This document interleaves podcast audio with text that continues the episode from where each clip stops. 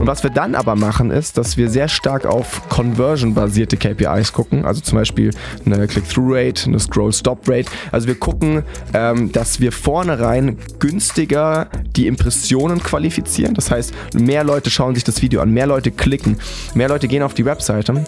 Und jetzt in der Theorie ist es dann eben so, wenn wir es schaffen, unsere Impressionen besser zu verwerten, zahlen wir weniger für den Klick und es schaffen es aber hinten raus, die Conversion Rate im gleichen Maße irgendwie zu stabilisieren. Dadurch ist die Profitabilität der Anzeigen natürlich höher, ne? weil wir mehr Käufe generieren.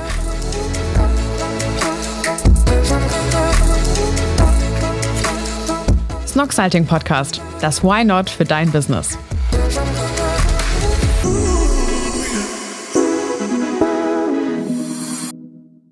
Romy, was geht ab? Ich bin aus dem Urlaub zurück. Ich lieb's, Romy, wenn du so gut gelaunt ist. Wir nehmen es gerade auf an dem Tag, wo der Adventskalender live gegangen ist. Und die Romy hat so, wenn sie so wirklich eine 11 von 10 gut gelaunt ist, da kommen Sprüche, da kommen Bewegungen, die ich sonst von der Frau Riffel so nicht kenne. Daher freut es mich, dass du so gut drauf bist. Ja. Also, wenn man das jetzt hört, bin ich aus dem Urlaub zurück. Und dann habe ich hoffentlich einen Tipp von dir angewendet. Nämlich, ich habe quasi allen gesagt, ab Mittwoch arbeite ich wieder, montags komme ich zurück und den Dienstag nutze ich einfach schon mal, um reinzukommen, E-Mails abzuarbeiten, aber keiner erwartet an dem Tag, dass ich quasi antworte, dass ich mich schon allen Themen annehme, sondern dass ich mich erstmal sortieren kann. Darüber kann ich dann nächste Woche erzählen, wie es da wirklich gut funktioniert hat, hoffentlich. Aber ich fand es eigentlich einen sehr guten Tipp und das möchte ich jetzt mal ausprobieren. Was geht bei dir? Ich bin gerade auf Bali weiterhin oder komme auch gerade zurück. Was hast du da gemacht? Ich war zwei Wochen da mit Belinda, aber auch mit meinen zwei männlichen Lieblingscousins, Felix und Moritz. Wer ist denn das? Wer ist denn das? Und zwar Felix ähm, hat schon seit Jahren, möchte er unbedingt einen sogenannten Ultramarathon machen, also 84 Kilometer einmal quer durch Bali. Er war leider mehrmals verletzt, deswegen musste er es zweimal oder sogar dreimal verschieben, hm. dann kam Corona. Und ich habe ihm immer versprochen, wenn du den machst, ich werde im Zieleinlauf auf dich warten. Und jetzt ist es soweit. Am 11. September hat er stattgefunden und ich hoffe, dass ich ihm im Ziel willkommen geheißen habe und wir es gebührend gefeiert haben. Sehr schön. Ich hoffe auch, dass alles gut gegangen ist. Ich meine, man muss wirklich sagen, ich glaube, neben den ganzen beruflichen Sachen ist das Felix größtes Ziel in den letzten vier, ja. fünf Jahren gewesen. Voll.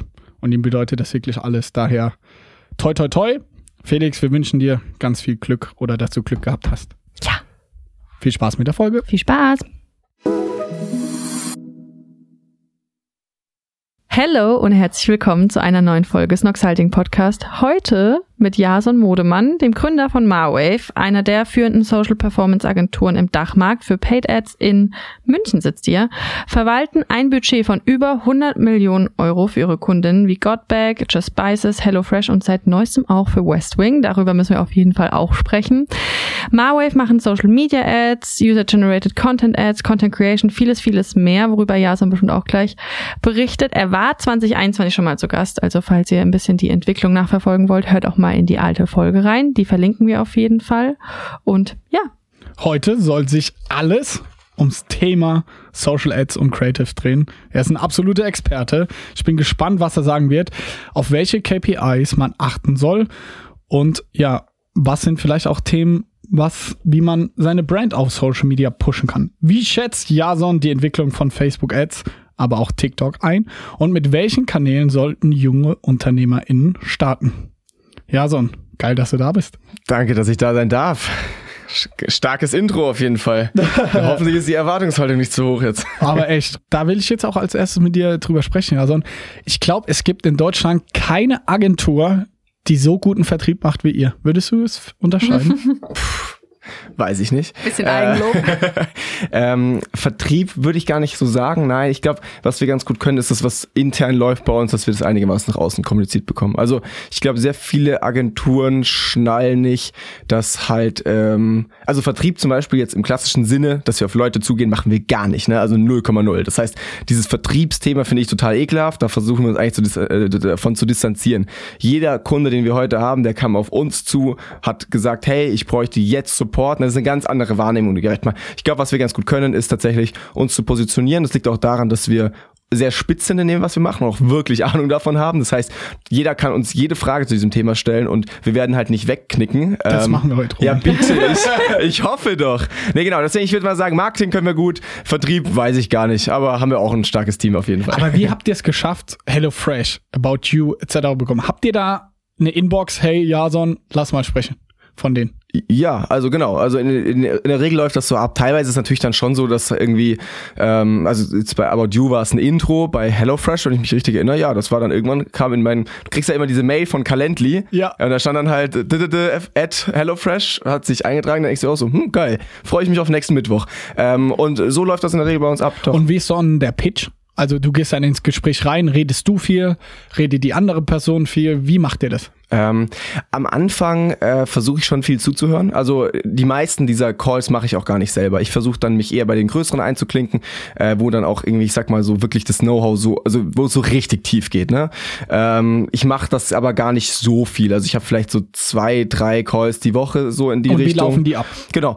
Ähm, ich frage erstmal, wo die, wo die Marke steht, äh, wie das Marketing allgemein aufgebaut ist, und dann versuche ich mal tiefer reinzugehen. Also erstmal wirklich so, hey, Marketing-Mix, was sind eure Kanäle, was sind eure Margen, whatever whatever, so, ne? So mal Also die, ge- als die Rahmenbedingungen abfragen und dann gehe ich immer tiefer rein. Okay, Paid Social, schauen wir uns das mal an. Wie geht ihr das ran? Wie denkt ihr Content? Was sind eure, was ist euer Fokus? Whatever. Und so versuche ich dann Verständnis fürs Projekt aufzubauen. Du pitchst gar nicht eigentlich, was du gerade verkaufen willst. Wir haben natürlich auch Pitches, also gerade bei so einem bei so einer größeren Corporate, da ist es in der Regel, da muss es ja ausgeschrieben werden ab einer gewissen Größe sogar. Äh, und da pitchen wir natürlich, ne, da werden wir dann eingeladen, dann kriegst du dann ein 20-seitiges Briefing äh, und dann erstellst du da irgendwie PowerPoint-Slides und dann hast du da irgendwie zwei Stunden, wo du denen dein Konzept vorstellen kannst. Das machen wir aber nur sehr bewusst. Da müssen wir schon sehr viel Bock auf die Marke haben, da sagen wir auch viel ab. Wann habt ihr das letzte Mal gemacht? Vor zwei Wochen. Bei? bei, ähm, ich weiß nicht, ich glaube, das darf ich nicht sagen, aber äh, ist ein sehr, sehr, sehr großes, äh, sehr großer Modehändler. Anfangsbuchstabe? Sag ich nicht. Okay, dann. Aber wahrscheinlich denkt ihr gerade schon, wer es ist. Wir fragen nachher nochmal nach.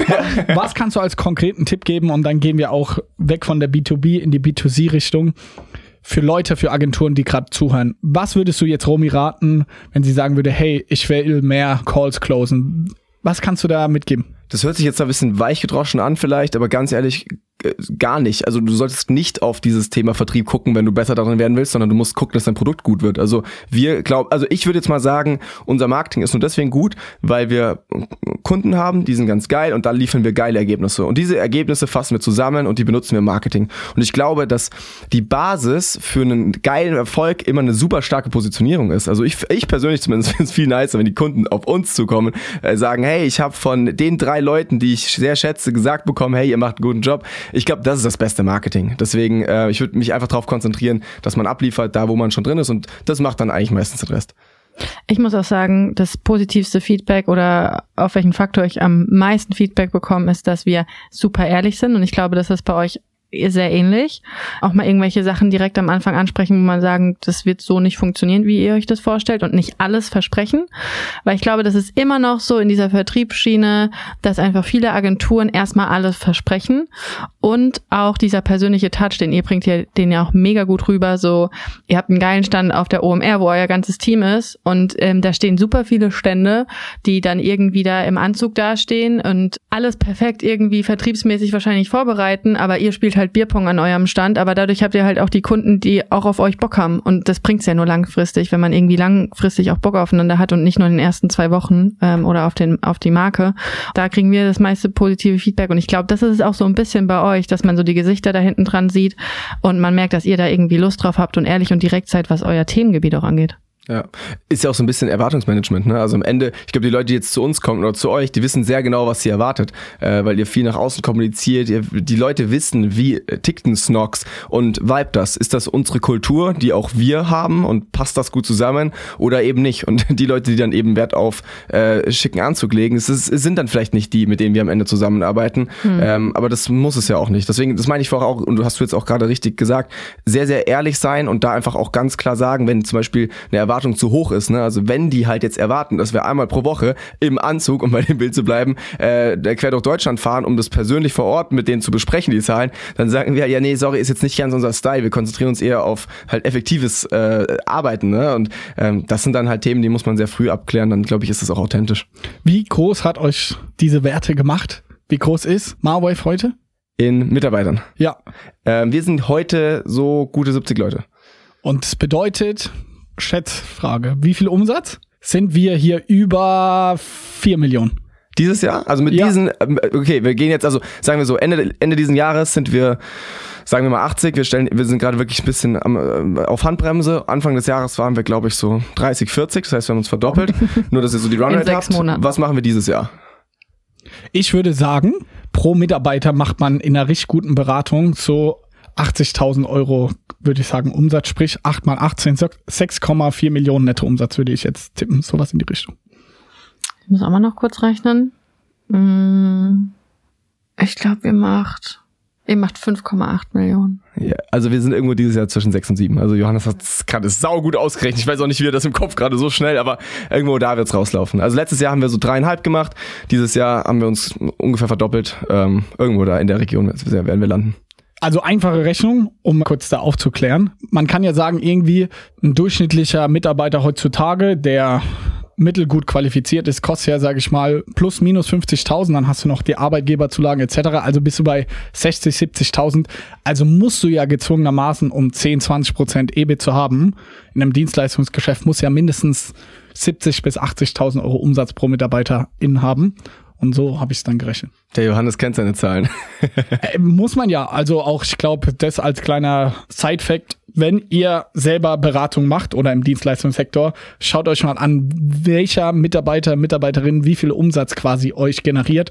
Klar, Backoffice etc. kann man nicht dazu zählen, aber Aber könnt ihr das bei Snoxhalting? Weil das ist ein Riesenthema, das wir gerade haben. Wir haben noch, nee, wir arbeiten da gerade sehr aktiv dran, wir haben noch keine klare, kein klares Reporting auf Basis der Effektivität. Also wir wissen natürlich, welches Projekt ist eher profitabel und welches nicht, aber wir können es niemals auf einen Mitarbeiter runterbrechen, weil auf jedem Projekt bei uns irgendwie drei, vier, teilweise zehn Leute äh, sitzen. Das heißt, wir, also es ist für uns gerade absolut nicht möglich zu sagen, dieser Mitarbeiter bringt so viel rein und kostet das. Doch. Also können wir eigentlich schon ziemlich gut. Ähm, es ist natürlich nicht äh, super genau, aber wir rechnen ja zum Beispiel am Anfang ähm, die ganzen Content-Leistungen, die wir am Anfang bringen und auch das erste Kampagnen-Setup als Fixleistung ab. Von daher kann ich schon sehen, wie viel Kampagnen-Setups habe ich dann pro Mitarbeiter da abgerechnet und das tracken wir auch pro Mitarbeiter jeden Monat.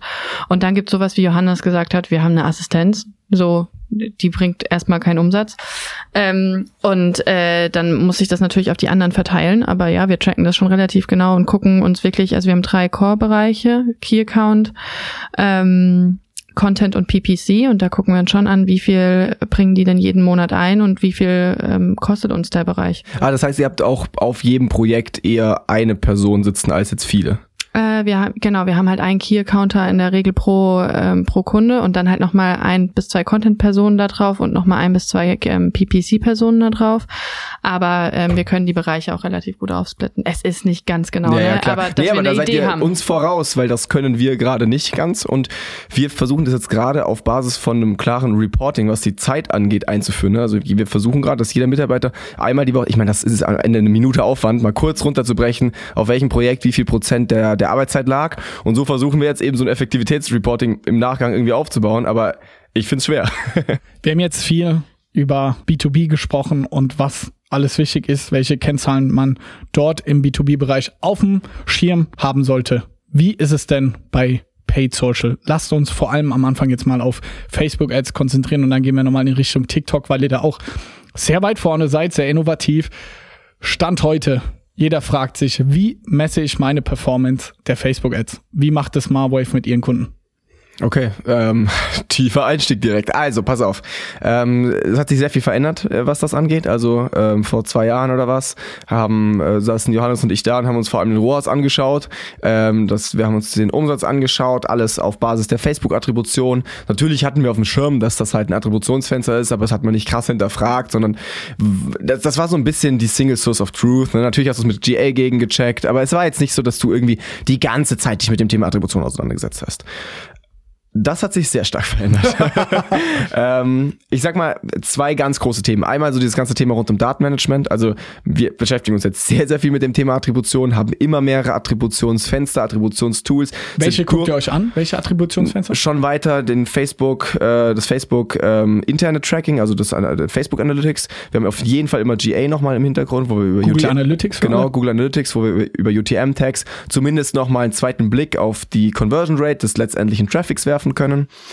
Auch so Themen wie, wir haben in eine Technologie investiert, also wir haben ein eigenes Tracking-Tool gebaut, das heißt Mabel, das haben wir jetzt am Anfang, das letzte äh, halbe Jahr sehr viel für die eigenen Kunden benutzt, mittlerweile auch nach außen irgendwie ähm, positioniert, wo wir es halt schaffen, eine viel höhere Datenqualität wieder in den Business Manager zu bekommen, äh, wodurch zum einen die, die, der, der Algorithmus wieder mehr Daten hat und dadurch wirklich die letztendlichen Käufe mehr sind, zum anderen wir aber auch mehr Daten sehen im, äh, im Facebook Business Manager und dadurch halt eine bessere Übersicht haben, was gerade funktioniert und was nicht. So, das ist der ganze große Themenblock rund um Data, äh, also Bewertungsgrundlage, Attribution. Und auf der anderen Seite haben wir das Thema rund um ähm, KPIs, wo ich jetzt sagen würde, hat sich ganz viel verändert. Ähm, statt eben auf den ROAS und äh, diese sehr, sehr harten Themen nur zu gucken, auf, wir haben den schon auch noch auf dem Schirm, aber nicht mehr nur, schon alleine, weil wir da keine sauberen Daten mehr haben. Ne? Also was im Facebook Business Manager steht, ist jetzt erstmal nicht mehr so sauber und das müssen wir sehr stark hinterfragen. Und deswegen haben wir halt schon einen tendenziell stärkeren Blick mittlerweile auf die Soft-KPIs, die vorgelagert sind. Beispiel? Und genau, jetzt wenn wir euch, wenn wir jetzt den Snox Shop anschauen und äh, gehen wir mal davon aus, Facebook läuft, aber man hat nicht ganz auf dem Schirm, ähm, wie, wie gerade die Zahlen oder auch wirklich der inkrementelle Wert aussieht. Ist natürlich nicht so, ihr habt das natürlich bestens im Griff, aber gehen wir mal davon aus, dann ähm, versuchen wir folgendes. Wir schauen auf GA, dass der Traffic die gleiche Daten oder die, äh, die gleiche Qualität weiterhin hat. Das sehen wir an der Conversion Rate. Ne? Also wir schauen, dass der Traffic erstmal jetzt von der Qualität nicht voll einsinkt. Und was wir dann aber machen, ist, dass wir sehr stark auf Conversion-basierte KPIs gucken, also zum Beispiel eine Click-Through-Rate, eine Scroll-Stop-Rate. Also wir gucken, ähm, dass wir vornherein günstiger die Impressionen qualifizieren. Das heißt, mehr Leute schauen sich das Video an, mehr Leute klicken, mehr Leute gehen auf die Webseite. Und jetzt in der Theorie ist es dann eben so, wenn wir es schaffen, unsere Impressionen besser zu verwerten, zahlen wir weniger für den Klick und schaffen es aber hinten raus, die Conversion Rate im gleichen Maße irgendwie zu stabilisieren. Dadurch ist die Profitabilität der Anzeigen natürlich höher, ne? weil wir mehr Käufe generieren. Ähm, das ist natürlich sehr, sehr umständlich ähm, und das hat auch bei uns in der Agentur dazu geführt, dass wir viel tiefer in jedes Projekt reingehen müssen. Also wir haben, wir, ich würde mal sagen, dass wir jetzt in diesem Jahr mindestens doppelt so viel Zeit pro Projekt bei uns in der Agentur äh, verwenden müssen, ähm, als noch vor einem Jahr. Einfach weil es so viel intensiver geworden ist, man so sehr in die Daten gehen muss. Äh, aber es zahlt sich aus und ich glaube, das ist auch ein großer Wettbewerbsvorteil, den man gerade hat, wenn man wirklich seine Daten versteht und auch wirklich blickt, was da gerade im Hintergrund passiert. Kannst du uns da ein paar Benchmarks geben für alle Leute, die jetzt hier zuhören? Was ist zum Beispiel eine sehr gute CTR? Was sind hier gute Benchmarks? Ja, natürlich. Es ist halt super schwer, ähm, da irgendwie ähm, auch branchenübergreifend äh, Themen zu sagen, weil das sich schon sehr krass verändert, ähm, je nachdem, was es für ein Produkt ist, das du da bewirbst. Ich würde mal sagen, so eine, so eine Click-Through-Rate, irgendwas um die ich würde jetzt einfach mal so ganz, ganz übergreifend irgendwas um die ein bis zwei Prozent. Das ist gut. Ähm, wenn du drunter bist, hast du auf jeden Fall Nachholbedarf. Wenn du drüber bist, ist es schon mal eine gute Richtung. Aber wir haben schon auch Kampagnen, die sind dann halt irgendwie bei acht, neun, zehn Prozent oder mehr. Ne? Also gerade wenn du dann halt mal irgendwie ein bisschen stärker Richtung Aktion gehst oder das halt ein Produktlaunch ist oder sowas, ähm, hast du teilweise wahnsinnige Werte hier auch. Ähm, aber ich würde mal sagen, so als ganz grobe Benchmark, grüner Bereich, ab einem Prozent wird's zumindest schon mal machst schon mal irgendwas richtig. Ähm, und wenn du das dann auch noch skaliert bekommst, ist das schon mal ein gutes Zeichen. Wo, liegt, wo liegt ihr aktuell? Das, da muss ich passen. Also ich bin operativ nicht mehr so drin, dass ich da jetzt irgendwas validieren kann. Also Auf Amazon ist es höher, Romy, ne? Mm, naja, Click-Through-Rate muss man sagen, ähm, Prozent ist da eigentlich gleich. Also das ist Ja. da auch so, ja, würde ich schon ähm, zustimmen. Äh, Conversion Rate im Endeffekt von Listings, da ist die Benchmark schon höher. Also das ist Das war eher so ähm, 30, 20, 30 Prozent oder so, ne? mh, nicht ganz so hoch. Kommt auch da, Kommt ne? drauf an. Kommt, kommt voll Der auf Marketer. Die, Kommt drauf an. Kommt drauf an. Äh, kommt extrem auf die Kategorie an und wie du da nee, preislich wir stehst. dürfen das nicht sagen. Die Gäste, das, nee. Das Also, Standardprodukt 15 Prozent. Wir haben aber Schön. Danke. Wir haben aber auch viele Produkte, die mal 30 Prozent oder 40 Beispiele, Prozent. was für eine Kategorie? Äh, wir haben so einen Markt, Mitmarktführer im ähm, Nahrungsergänzungsmittelbereich. Der hat äh, Conversion Rates von 30 Prozent bei seinen Das ist dann auch viel Nahrungsergänzungsmitteln. Retention bestimmt, oder? Also Klar. viel Wiederkauf. Ja, so der hat dann zwischen irgendwie 30 und 40 Prozent je nach Produkt. Ähm, und dann gibt's aber auch andere Unternehmen, da ist es super schwer auf 10 Prozent zu kommen. Beispiel? Ähm, Beispiel ähm, Produkte, die einfach irgendwie 50, 60 Prozent teurer sind und jetzt nicht die stärkste Brand haben, wo es einfach genau das gleiche Produkt auf Amazon viel günstiger gibt. Also da, ja, wenn, wenn da jetzt nicht irgendwie ein super starkes Markenprodukt um die Ecke kommt, wie Snox, Danke. dann äh, wird's da schwer, auf 10 Prozent zu kommen. Ja, so, und du hast gesagt, 2% CTR ist Hammer. Oder meistens Ist gut. auf jeden Fall gut, ja. Wir gehen auf 5% hoch. Was mache ich, wenn ich, jetzt habe ich eine Ad, 5% CTR und habe irgendwie schon meine 200 Klicks, aber Facebook sagt mir immer noch keine einzige Conversion. Lasse ich das Ding laufen oder kill ich die Ad? Boah, ganz schwere Frage. Also äh, kommt natürlich voll auch da wieder drauf an, wie viel Daten Nee, zugrunde. Nein, nein, nein, stopp, stopp, stopp. zu Ende hören, zu Ende hören. Wie viele Daten dem Ganzen zugrunde liegen. Ne? Also wenn du jetzt halt wirklich sagst, hey, ähm, ich habe eigentlich eine Customer, also bei Snox liegen wir bei 16 Euro Kack oder sowas, dann solltest du da auf jeden Fall langsam Käufe sehen, sonst würde ich das jetzt sehr schnell ausmachen. Wenn es jetzt aber natürlich ein Produkt ist, wo du halt irgendwie 200, 300 Euro sowieso investieren musst pro Neukunde, ne? dann ist es was anderes. So, ich würde mir auf jeden Fall GA anschauen. Ähm, was sagt GA über UTM? Ist da auch wirklich, kommt da gar nichts an? Was passiert mit dem Traffic? Was ist da los? Weil eigentlich ist das untypisch. Also, dass du wirklich so eine gute CTR hast, das heißt ja erstmal, dass du eine krasse Relevanz in der Audience hast. Und dann ist es schon verwunderlich, wenn da gar nichts ankommt. Ne? Das heißt, entweder hast du ein hartes Da- Data-Issue oder ähm, da die, natürlich gibt es auch Ads, wo du jetzt sagst, sagen wir mal, echt den heftigsten Scrollstopper einbaust und am Anfang ähm, bleiben alle hängend und dann ist es aber der letzte Bullshit. Ne? Das gibt's natürlich auch, ähm, dass es halt wirklich überhaupt nicht die Relevanz widerspiegelt, diese CTR. Aber in der Regel ist es natürlich schon so, dass eine hohe CTR auch eine starke Relevanz des Produkts in der Zielgruppe widerspiegelt. Und dann sollte das eigentlich schon passen. Ähm, weiterlaufen lassen, warten, bis da die Daten ankommen. Ähm, genau, aber dann muss man natürlich jetzt, also wie lange ist das passiert? Wenn das vor drei Stunden live gegangen ist, ne, dann weiterlaufen lassen natürlich. Wenn das jetzt wirklich schon eine Woche läuft, dann würde ich mir mal guck, ähm, genauer anschauen, ob ich da nicht irgendwie ein Tracking-Issue habe. Bewertet ihr aber demnach Ads vor allem dann mit In-App-Metriken von Facebook selber? Wenn ich 10 Ads laufen habe und dann frage ich mich, okay, welche davon kill ich jetzt zum Beispiel? Schau dir sehr genau auf die Metriken, die du gesagt Ja, hast, genau. CTR etc. und guckt gar nicht, was Facebook gerade reportet, da groß, wie, was, wie viel Käufer macht. Doch, schon. Also teilweise hast du, also gerade wenn du jetzt wirklich genug Daten hast, dann sind das ja auch wieder Zahlen, die sind aussagekräftig. Ne? Wir haben dann bei vielen unserer Projekten eben auch einen klaren Multiple, wo wir halt wissen, okay, ein ROAS von 1,5 entspricht eigentlich inkrementell nach dem, was wir getestet haben, eher einem ROAS von 2,4 oder sowas. Ne? Dass wir da halt irgendwie ein Multiple haben, wo man sagt, hey, kannst eigentlich immer noch mal 40% drauflegen, das ist der reale Wert, der dahinter steht. Ähm, deswegen, das äh, ist natürlich immer total abhängig davon, wie viele Daten dem Ganzen zugrunde liegen und gerade wenn wir dann halt wirklich irgendwie mit mehreren, äh, keine Ahnung, äh, fünf, sechsstelligen Spendings irgendwie teilweise daily unterwegs sind, dann siehst du auch auf Google, äh, auf, auf Facebook sehr genau, welche Ad funktioniert gerade gut auf Basis des ROAS. Aber jetzt gerade am Anfang und gerade so die ersten Stunden nach dem Go Live siehst du meistens über die CTR schon sehr genau, was jetzt für eine Ad funktionieren wird am Ende und welche nicht. In was für einem äh, Setup seid ihr gerade unterwegs? Wir haben damals ja sehr stark gemeinsam gearbeitet. Äh, wir haben irgendwie eigentlich nur Broad-Kampagnen gemacht. Oder davor hatten wir Tofu, Top-Funnel, irgendwie Middle-Funnel, Leute, die schon mal einen Touchpoint hatten. Und Bottom-Funnel war dann sehr Retargeting und dann eventuell noch Loyalty-mäßig. Wie ist da gerade aus eurer Perspektive irgendwie das perfekte Setup? Und sag jetzt nicht, es kommt drauf an. Auf keinen Fall kommt es drauf an. Das kann man immer sofort sagen. Nein, also es ist sehr ähnlich, wie du jetzt gerade auch schon angeteasert hast, es ist sehr broad, ne? Also am Ende belassen wir dem Algorithmus eigentlich alles, was jetzt du gerade gesagt hast, rund um Placement, Zielgruppe und Co. Jetzt mal so ganz allgemein gesagt. Ähm, was wir halt sehr stark machen, ist, dass wir das Creative und mit dem Creative eine verbundene Testing Roadmap irgendwie in Setup noch integrieren. Also wir haben dann meistens wirklich irgendwie, also je nachdem wie du es nennst, irgendwie eine Sandbox-Kampagne oder sowas, wo dann halt nochmal wirklich Creative Testings ablaufen, wo man halt einfach guckt, okay, wie verhalten sich Creatives zueinander, bevor sie dann halt in so eine Scale-Kampagne kommen oder so. Da, das macht aber auch tatsächlich bei uns sogar jeder Manager unterschiedlich, je nachdem auch wie die Projekte aussehen. Ähm, aber jetzt mal ganz grob würde ich sagen, super broad und nochmal viel stärkeren Fokus auf ein Creative Testing. Also braucht man heutzutage gar nicht mehr so wenn man neu anfängt. Also ich sag mal, dieses klassische Media Buying, das ist so ein Stück weit ausgestorben. Ne? Also oder ich sag mal, da ist nicht mehr der krasse Mehrwert. Also es bringt jetzt nichts, wenn du einen Media Buyer einstellst, weil das Hochladen von den Dingern, das dauert halt irgendwie am Tag jetzt auch nicht viel mehr als fünf Minuten. Sonst geht viel mehr darum, was ist die, was ist die Strategie dahinter und äh, wie ist der Hintergedanke hinter der, hinter der, hinter der Struktur, die man da einstellt. Was würdest du sagen? So in den letzten Jahren ähm, waren ja schon sehr fette Jahre auch für Social Ads. Ähm, manche sagen ja auch, dass sie schon so ein bisschen vorbei sind.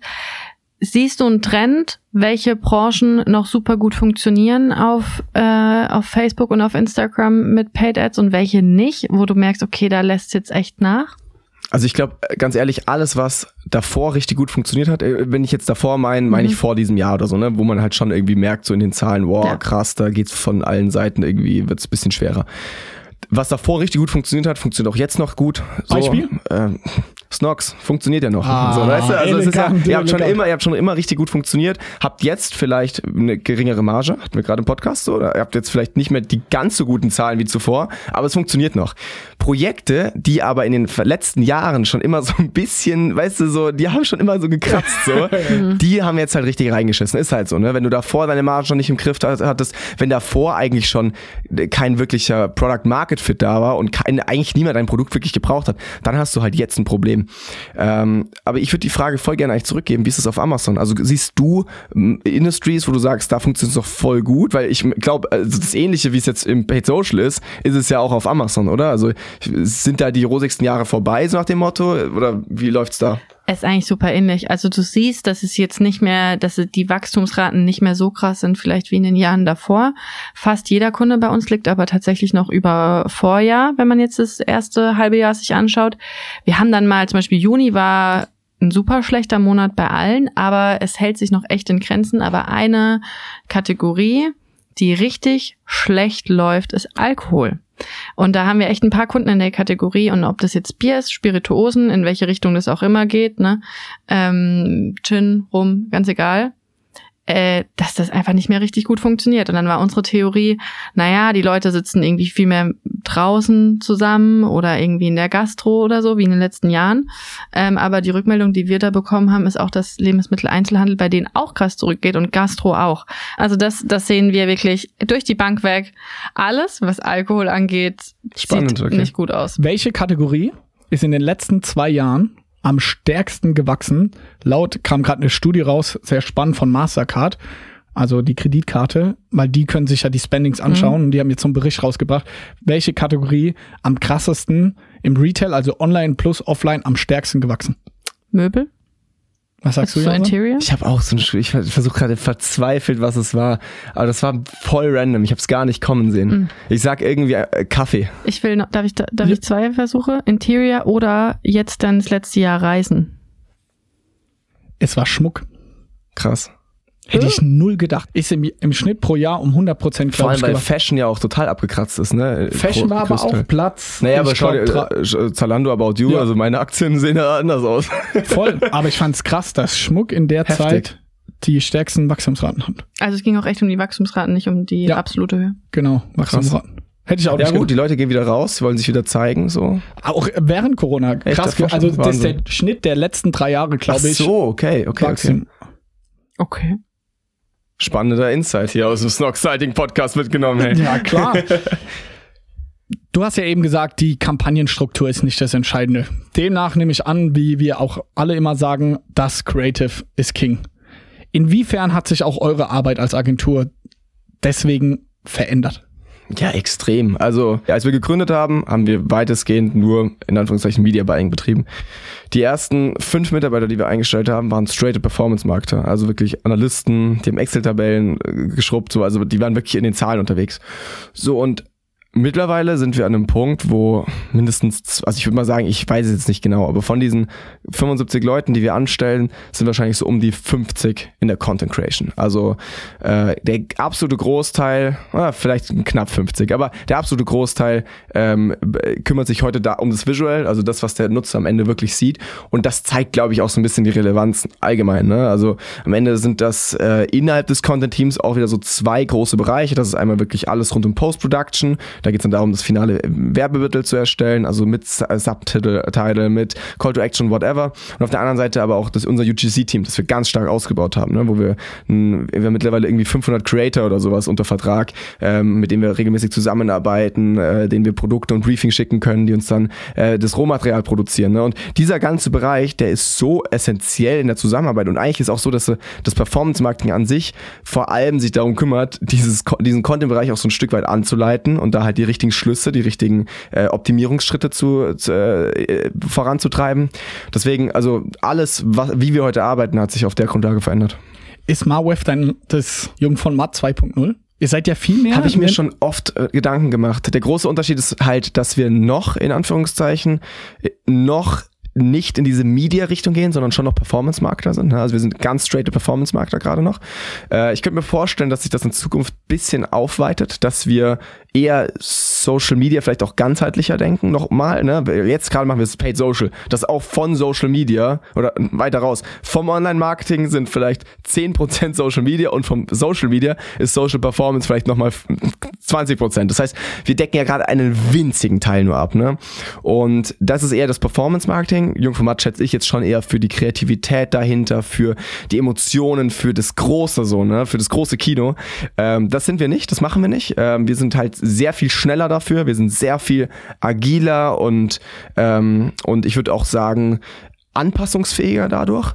Ähm, aber ich könnte mir vorstellen, dass wir so ein bisschen in die Richtung gehen, weil natürlich unser Content, die höchste oder das höchste, der höchste Wert, den wir haben, ist auch da Kreativität und immer wieder neue Angles finden, immer wieder neue Impulse setzen. Und das vereint uns schon mit einem Jungformat.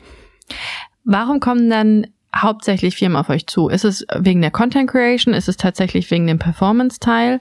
Ähm, was ist so der Hauptgrund, den, den, ich meine, Westwing kommt auf euch zu, HelloFresh. Die haben doch eigentlich intern schon eine Abteilung, auf die das selbst macht. Die haben eine Riesenabteilung. Ähm, ja, voll. Also ich glaube, für uns war es immer das Ziel, ähm, nochmal irgendwie, egal wie gut die Company ist, nochmal irgendwie 10, 20 Prozent mehr rauszuholen. Es gibt viel. Wie schafft ihr das? Ja, also wir haben ein paar Vorteile, muss man sagen. Wir haben sehr viele Daten als Grundlage und das hilft uns natürlich, die Industry wahnsinnig zu überblicken. Ne? Also wir, wir wissen halt so ein bisschen, was sind die Trends, was funktioniert gerade. So, das ist die Grundlage.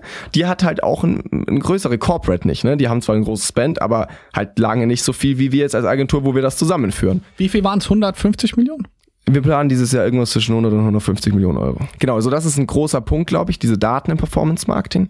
Aber es ist schon auch einfach die Erfahrung. Also ich glaube, Social Media Performance Marketing lebt ganz viel davon, immer wieder neue Impulse zu setzen, immer wieder neue Iterationen, eben auch da neue Kreativität mit reinzubringen. Und ich glaube, das können wir halt einfach aufgrund unserer Erfahrung. Also ich würde mal sagen, ein Großteil unseres Teams gehört zu den besten Social Media Performance Marketern in Deutschland, einfach weil es da auch jetzt nicht so viele Anlaufstellen gäbe für. Und ähm, demnach können wir einfach mit unserer Erfahrung da auch punkten. Also wir haben halt super viele Kampagnen aufgesetzt, super viele Testings schon irgendwie ausgewertet. Und äh, das macht uns schon aus, jetzt zu jemandem, der in der, auf Brandseite arbeitet, arbeitet und jeden Tag die gleiche Brand vertritt. Ne? Wir haben da einfach nochmal so ein bisschen anderen Zugang dadurch.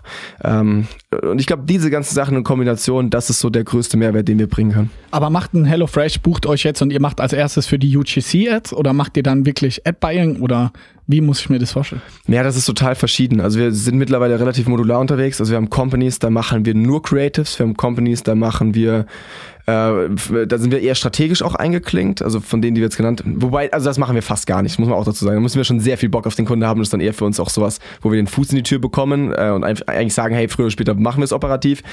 Ähm, manchmal oder in den meisten Fällen machen wir halt wirklich das komplette Programm. Ne? Ähm, teilweise dann nur manche Märkte, teilweise irgendwie manche Kanäle nur und nicht alle Social Paid. Aber äh, jetzt gerade, wenn irgendwie so ein Westwing auf uns zukommt, dann ist es halt schon so, dass wir halt sagen, also bei Westwing jetzt, um das bei dem Beispiel zu bleiben, die unterstützen wir in sechs Märkten äh, oder, oder sogar mehr äh, auf allen Kanälen, die halt ins Themen, in den Themenbereich Paid Social äh, fallen. Wir machen für die UGC Creatives, wir machen für die Post-Production, wir machen für die, also von wirklich Strategie bis zum Media Buying halt eigentlich alles. Ne? Und das sind schon auch die Kunden, wo wir am meisten Gas geben können, ne? weil das bockt halt richtig, wenn wir als Team einfach richtig ganzheitlich anpacken und so diesen ganzen Kanal nach vorne schieben können. Ihr seht ja super, super viele Creatives, was funktioniert, was nicht ich höre den Podcast, was für eine Art von Creative, wie sollte das aufgebaut sein?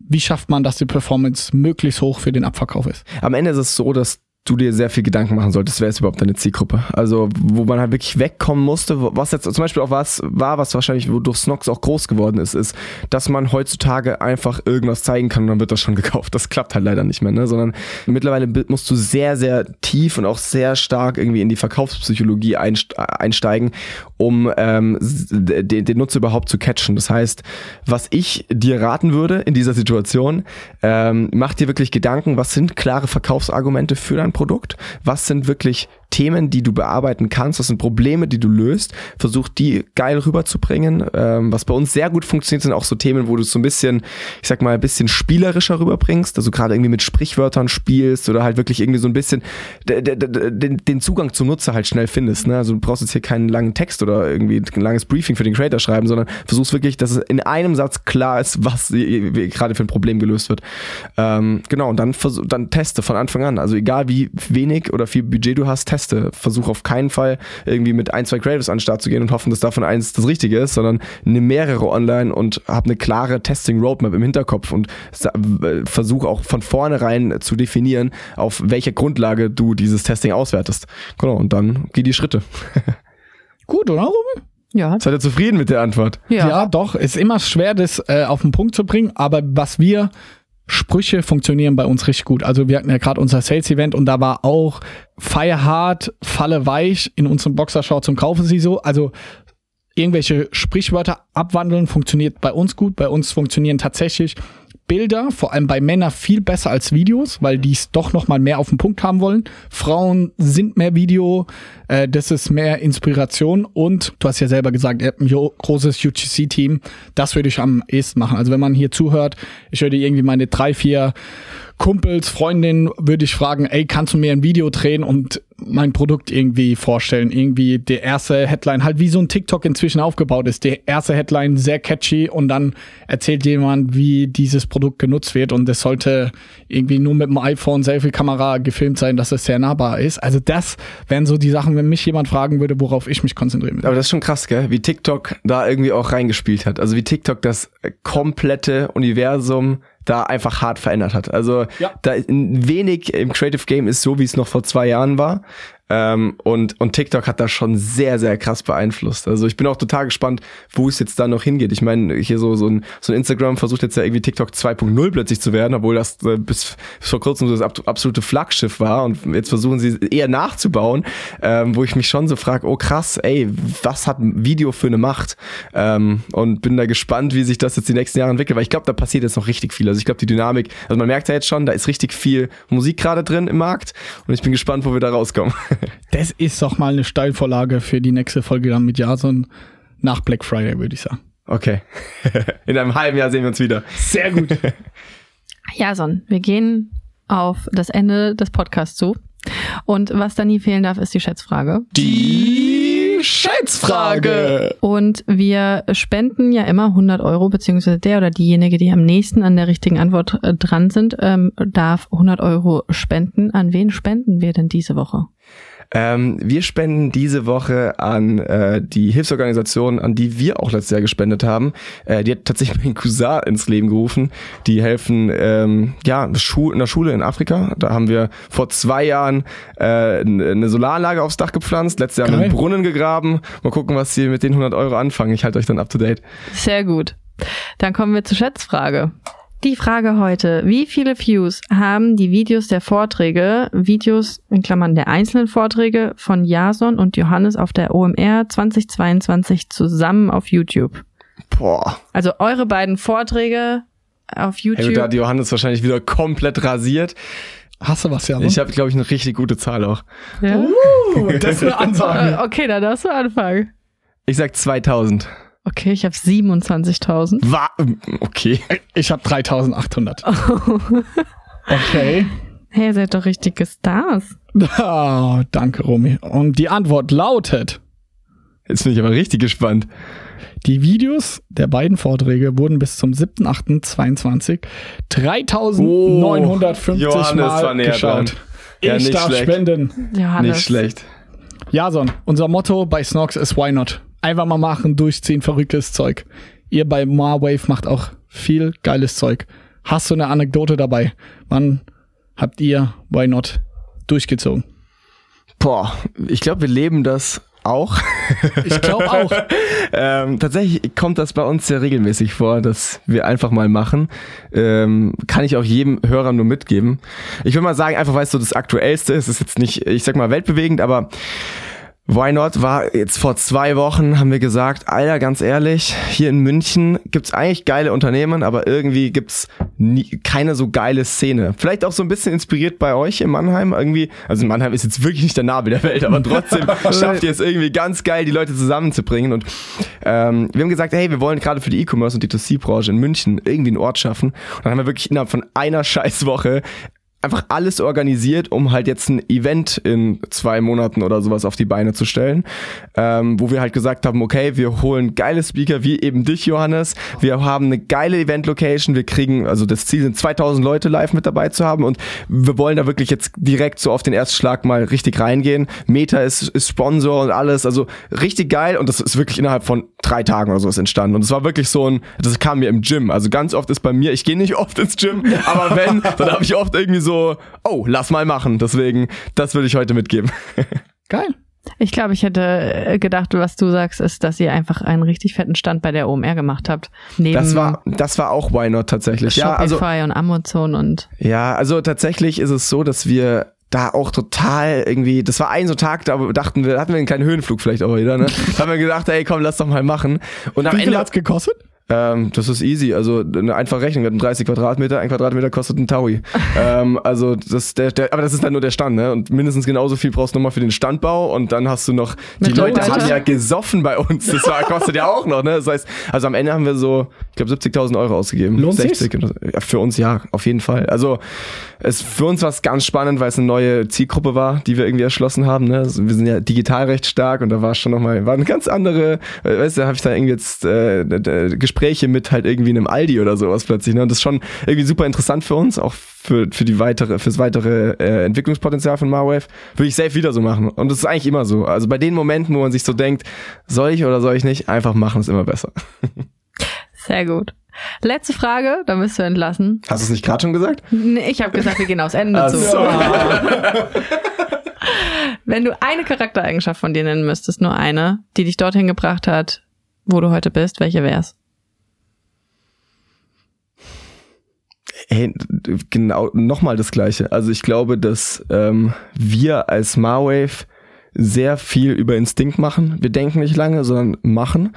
Ähm, und gerade in so einem schnellen äh, Surrounding wie halt einem Social Media ist das, glaube ich, essentiell. Also ich glaube, da darfst du halt nicht sagen, ey, wir haben es schon immer so gemacht, wir machen so weiter, sondern unsere Company ist gefühlt jeden Monat eine neue, weil wir halt die ganze Zeit immer wieder neu uns hinterfragen, hinterdenken, überdenken. Und ich glaube, da wären wir nicht, wenn wir dazu steif wären. Also ich glaube, wir sind sehr, sehr instinktiv, sehr agil, alle bei uns im Com in der Company. Ähm, plus, ich glaube, bei, bei, wenn es jetzt noch mehr Mhm. auf mich persönlich geht, würde ich schon auch definitiv irgendwie sagen, wir wären nicht da, wo wir heute sind, hätten wir nicht einfach Bock, was zu machen. Also wir haben einfach alle Bock, irgendwie das Ding nach vorne zu bringen, haben Bock auf die, die Substanz Social Media. Ähm, und ich glaube, das ist so, so das Thema Leidenschaft ist für mich immer was ganz Essentielles. Dann nehmen wir doch mal Leidenschaft, oder? Danke, dass du da warst. Vielen Dank, dass ich Danke, hier sein Jason. durfte. War super. Ciao, ciao. Tschüss. Wir hoffen, dass ihr davon natürlich einige Tipps umsetzen könnt. Nächste Woche sprechen wir dann mit Christian Sprinkmeier, dem CDO von Tonis. Tonis, ich glaube, das kennt eigentlich mittlerweile fast jeder. Ich finde das mit das genialste Produkt, muss ich sagen, so in den 2000ern jetzt eigentlich oder 2000ern, 2010ern, 20ern, Ich wie auch die immer. Woche welche gekauft, drei Stück. Drei Stück. Ja. Siehst du, ich finde das, ich habe auch schon so viele verschenkt. Es ist so ein krasser Artikel, muss man einfach sagen, ähm, wo so viele, ich meine, das ist diese Musikbox, wo so viele Figuren danach noch gekauft werden ähm, für jedes Hörspiel. Es steht eigentlich fast in jedem Kinderzimmer, glaube ich, mittlerweile. Die Aufnahme hat live auf der K5 stattgefunden. Also ich würde sagen, seid gespannt. Und bis zur nächsten Woche würden wir uns freuen, wenn ihr noch einmal euer Handy rausholt und johannes.snox auf TikTok eingebet. Seit 1. September posten wir dort jeden Tag ein Video. Ich teile täglich die Insights, wie es so ist, als Gründer vom 100-Mann- und Damen-Team zu sein. Ich würde mich freuen, wenn ihr hier uns, mich supportet, unterstützt. Das Team hat sehr, sehr viel Aufwand und Arbeit reingesteckt. Die Videos wirklich hochwertig produziert und es wird hoffentlich, toi toi toi, ein großer Erfolg und ich werde euch dann mitnehmen. Im ersten Schritt, ich habe euch immer viel erzählt hier im Podcast, habe euch genervt, macht TikTok, macht TikTok. Jetzt machen wir es. Jetzt brauche ich eure Unterstützung, dass es auch wirklich läuft.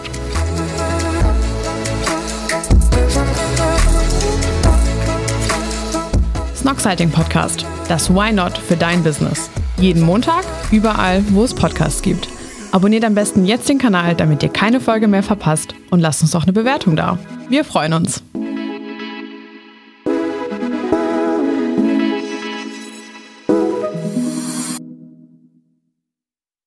Dieser Podcast wird präsentiert vom Team Snox.